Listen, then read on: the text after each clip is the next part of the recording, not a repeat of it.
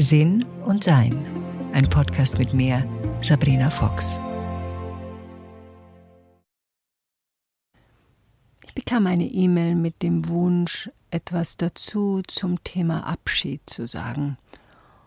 Und zum Thema, wenn jemand überraschend geht, ob das jetzt eine Beziehung ist, die sich trennt, oder ob das jetzt eine körperliche Abschied nehmen ist, also jemand stirbt, wie ich denn damit umgehe, mit solchen Abschieden. Ich bin Abschiede gewohnt. Es liegt daran, dass ich doch 62 bin. Und da gibt es einige Abschiede. Ich habe mein Land damals verlassen, bin nach Amerika gegangen, ich habe meine Familie verlassen, äh, wie ich von zu Hause rausgeschmissen wurde. Ich habe Beziehungen verlassen. Ich verlasse meinen Körper häufig in Meditationen. Also dieses Selbstverlassen. Meine Tochter lebt in Amerika, am anderen Ende der Welt. Meine geschenkten Kinder wohnen auch nicht mehr da, wo ich wohne. Dieses Verlassen und Verlassen werden und etwas zu verlassen bedeutet ja häufig auch, dass wir diesen Wunsch der Nähe nicht mehr haben. Also in einer Beziehung zum Beispiel, wenn uns jemand verlässt, gibt es ja auch das berühmte Ego, von dem ich schon gesprochen habe. Wir sind dann einfach auch so ein bisschen, ja, es trifft unser Ego, wir sind ein bisschen beleidigt. Wie kann man uns verlassen? Wir sind doch so toll und wenn man uns verlassen kann, sind wir vielleicht so toll nicht. In meinem Buch, wenn wir uns trennen, lernen wir uns kennen, wo es ja auch ums Verlassen geht, aber hauptsächlich auch um Beziehungen geht. Was, was braucht eine Beziehung? Wie wichtig ist es in Beziehungen? Geht es ja häufig darum, dass unser Gefühl von einer Beziehung etwas ist, was nicht verlassen werden darf. Also wir haben uns mal zusammengefunden in irgendeiner Form als Paar, als Freundschaften, als Liebende mit unseren Kindern und das muss jetzt so bleiben. Und das ist die große Frage, warum eigentlich? Derselbe Grund, warum wir lange Ehen so schätzen. Also ich nicht. Ich schätze ihn nur dann, wenn beide Partner in dieser langen Ehe auch glücklich waren. Aber ansonsten finde ich oder habe ich das Erleben gehabt, dass in vielen langjährigen Partnerschaften einer von den beiden sich aufgegeben hat und in vielen Fällen auch beide sich aufgegeben haben. Sondern in meinem Verständnis für Gemeinsamkeit bedeutet das, dass ich so lange mit dir zusammen bin und du so lange mit mir zusammen bist, solange diese Beziehung für uns beide passt. Und manche Beziehungen sind beendet. Und dadurch, dass wir so ein gesellschaftliches Problem damit haben, dass Beziehungen lange halten müssen. Und das sagt dann etwas über unsere Fähigkeit der Beziehung aus, über unsere Stabilität, über unsere Zuverlässigkeit. Und ja, ich habe Freundschaften, die habe ich seit 40 Jahren. Ich habe aber auch Freundschaften, die habe ich erst seit zwei. Ich würde so auf ein paar einzelne Bereiche eingehen. Also erstmal, weil wir schon dabei sind, über Beziehungen. Natürlich bin ich auch schon mal in Beziehungen verlassen worden und ich habe genau gemerkt, wie mein Ego da durchgeschleudert war. Es war besser, dass wir die Beziehung abgebrochen haben und er war in dem Fall stabiler als ich, um das durchzuziehen. Ich habe dreimal Ja und dreimal wieder Nein gesagt und er hat es einfach früher erkannt, dass das nicht wirklich zusammengeht, was wir da machen. Wenn ich selbst eine Beziehung abgebrochen habe oder beendet habe, habe ich niemals in einem Fall doch. Aber sonst habe ich nicht die Freundschaft beendet. Ich habe das Zusammenleben beendet. Ich habe die Sexualität beendet. Ich habe die Intimität des Körperlichen beendet. Aber ich habe nicht die Freundschaft beendet, weil die mir sehr viel wert war. Und ich hatte auch Partnerschaften, denen das eben auch viel wert war, weiterhin mit mir befreundet zu bleiben. Und so haben wir das so behalten.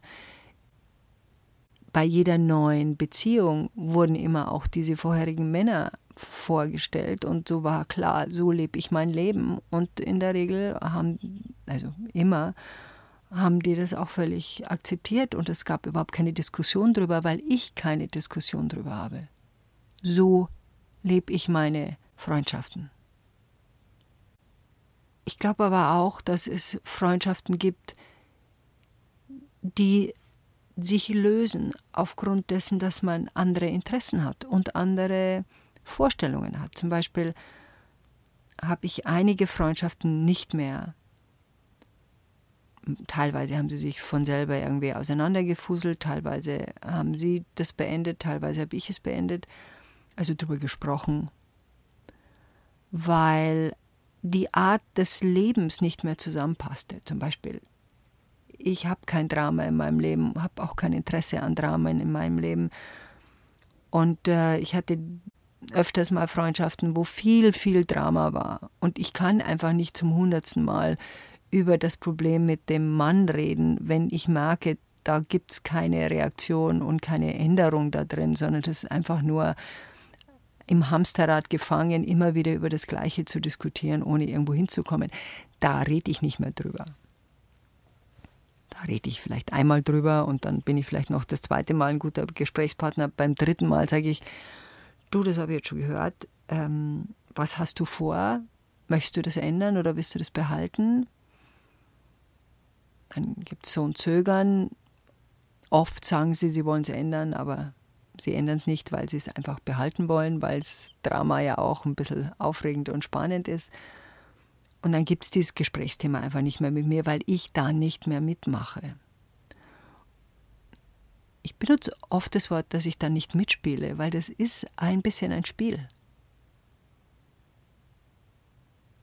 So sagt das, dann sage ich das und so sagt das, dann sage ich das und so sagt das und sage ich das. Und wenn es da keine neuen Themen gibt oder neues Gedankengut gibt, dann interessiert mich das nach einer Weile nicht mehr, weil ich mir vorkomme wie auf einer ja, ewigen Wiederholung. Ich meine, ich will auch nicht mit 80 da sitzen und das gleiche nochmal sagen, was ich schon mit 60 gesagt habe.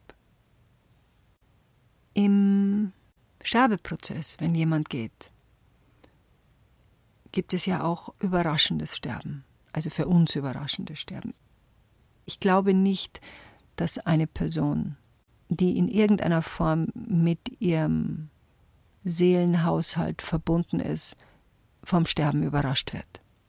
Und selbst wenn es sich um ein schnelles Sterben handelt. Ich glaube, auf Seelenebene, und ich habe das immer wieder erlebt, wissen wir, dass wir fertig sind mit diesem Leben. Und selbst wenn wir mit großem Enthusiasmus auf etwas schauen, angenommen, wir, das war eben auch eine der Fragen, die ich bekam, angenommen, wir haben gerade beschlossen, wir nehmen den neuen Job an und ziehen in die neue Stadt und dann stirbt diese Person gerade, wo man sich denkt, ja, aber die hat doch so viel Enthusiasmus gehabt für dieses neue Leben. Und in meinen Augen hat das schon gereicht. War das schon die Seelenhausaufgabe? diesen Schritt zu tun, mit diesem Enthusiasmus auf ein neues Leben, auf ein neues Zuhause zu gehen.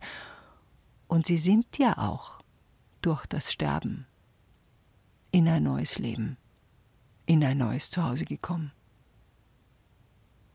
Nur nicht so, wie sich vielleicht die anderen das vorgestellt haben.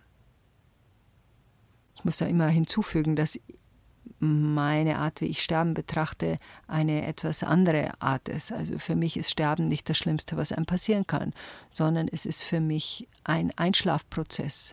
Ich verlasse diese Realität, also meinen Wachzustand, und gehe in eine andere Realität, also meinen Schlafzustand, oder eben in eine andere Realität durch das Tor des Sterbens, wie ich auch durch das Tor der Geburt gehen kann.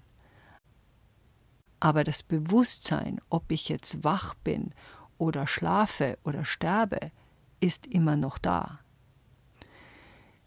Deshalb bin ich leicht besorgt, dass wenn mir Leute über Sterben äh, zuhören, dass sie das Gefühl haben, ich habe da kein Mitgefühl über die Trauer und ja, zu einem gewissen Grad wird mir das wahrscheinlich auch abgehen. Ich verstehe es und kann es, ja, mitfühlen, kann ich es mitfühlen. Ich sehe den Schmerz und kann auch Trost sein. Ich halte aber dann halt nur jemanden. Also wenn ich jemanden kenne und jemand ist gestorben, dann halte ich die Überlebende oder den Überlebenden und, und halte ihn in meinen Armen. Aber ich sage da nichts Großes dazu. Ich gebe nur quasi meine Ruhe ab. Das reicht oft schon. Ich muss nichts erklären, weil in dem Zustand der Trauer reagiert jeder so, wie er aufgrund seines Wissens und seiner Gefühlsebene trauert. Und das ist eben so, wie es ist. Was häufig passiert ist, dass ein Bedauern stattfindet. Also ein Bedauern, dass jemand gestorben ist, ein Bedauern, dass man sich nicht verabschieden konnte, oder ein Bedauern, dass man etwas getan hat, was man nicht mehr klären konnte, also da gibt es verschiedene Möglichkeiten des Bedauerns. Und wenn ich davon ausgehe, was ich tue, ist, dass ein Bewusstsein nie sich auflösen kann, kann ich trotz allem, selbst wenn jemand gestorben ist, in die Stille gehen und sagen, ich muss dir noch was sagen, ich möchte mich entschuldigen für, und es tut mir leid, dass ich das und das nicht so und so gemacht habe. Obwohl die Seele, die gegangen ist, sehr wohl weiß, dass wir unser Bestes getan haben, egal in welcher Situation wir waren. Der Grund, warum wir reagiert haben, wie wir reagiert haben, ist, dass das alles war, was wir konnten. Mehr ging nicht. Woher ich das weiß? Ja, wenn mehr gegangen wäre, hätten wir was anderes gemacht. Mehr ging nicht. Das weiß die Seele, die gegangen ist, ob das jetzt Mensch oder Tier ist. Und ein Teil von mir weiß es auch. Und es ist unsere Herausforderung, da nicht zu sehr dem gewohnheitsmäßigen Denken vielleicht zu vertrauen, ich hätte das aber so machen sollen. Damit legen wir uns mit der Realität an. Woher weiß ich, dass ich das so und so hätte machen sollen? Weil ich das so gemacht habe. Da ist der Verstand ruhig. Er versteht, sich mit der Realität anzulegen ist sinnlos. Vergangenheit ist erledigt, lässt sich nicht mehr ändern. Wir können Erlebnisse aus der Vergangenheit heilen, ja. Wir können uns wünschen, dass es anders gewesen wäre, ja. Aber wie immer es war, so war es und Frieden damit zu finden, ist ein großer Aspekt des Abschieds. Und auch was ein großer Aspekt des Abschieds, und jetzt gehen wir wieder zurück zu Beziehungen, ist, ist wirklich zu erkennen, dass jede und jeder von uns das Recht hat, zu einer Beziehung Ja und auch Nein zu sagen. Das wiederhole ich nochmal. Für mich war das ein sehr wichtiger Punkt. Jede und jeder hat das Recht, zu einer Beziehung Ja und zu einer Beziehung Nein zu sagen.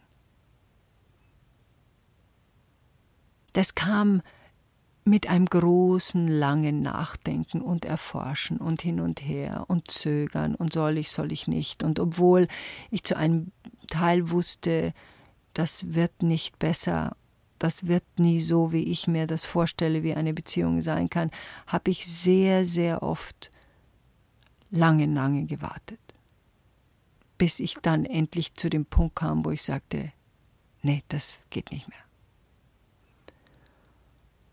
Und nicht, weil der andere falsch ist, nicht, weil mit dem anderen was nicht stimmt oder nicht, weil ich so toll bin und die anderen sind so blöd. Nein, nein, nein, nein. Es passt einfach nicht.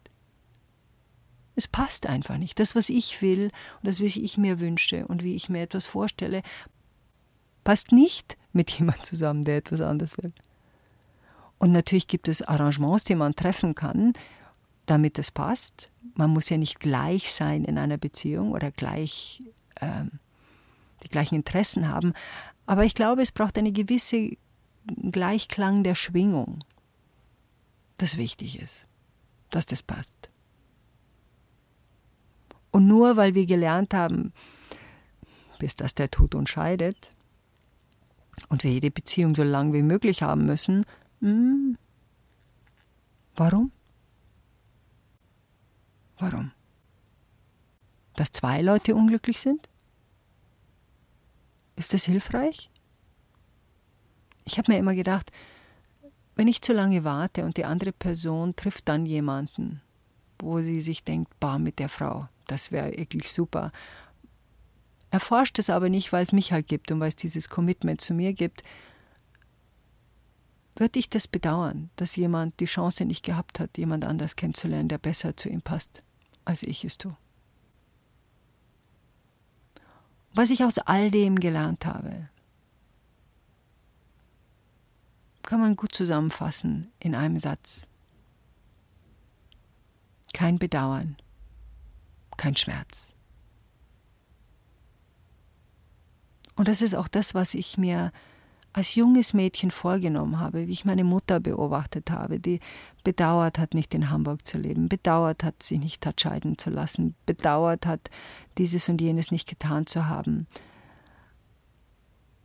Und das habe ich mir angeschaut und habe mir gedacht, wenn ich bedauere am Sonntag, dass ich am Montag in die Arbeit gehe, dann suche ich mir was anderes. Und das habe ich immer getan. Weil ich nicht möchte, dass ich mit 90 in meinem Lehnstuhl sitze und mein halbes Leben bedauere.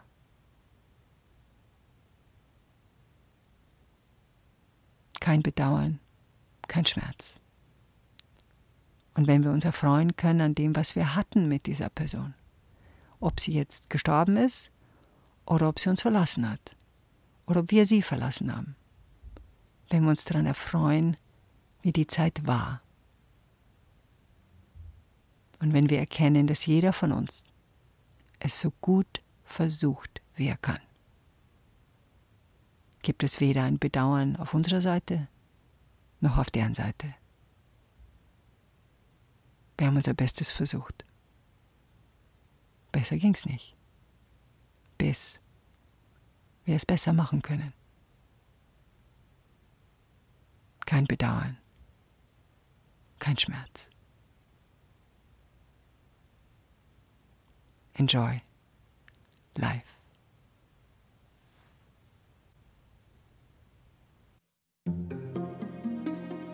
Weitere Informationen über Sabrina, ihre Bücher und Online-Kurse findest du auf sabrinafox.com und sinnsucher.de.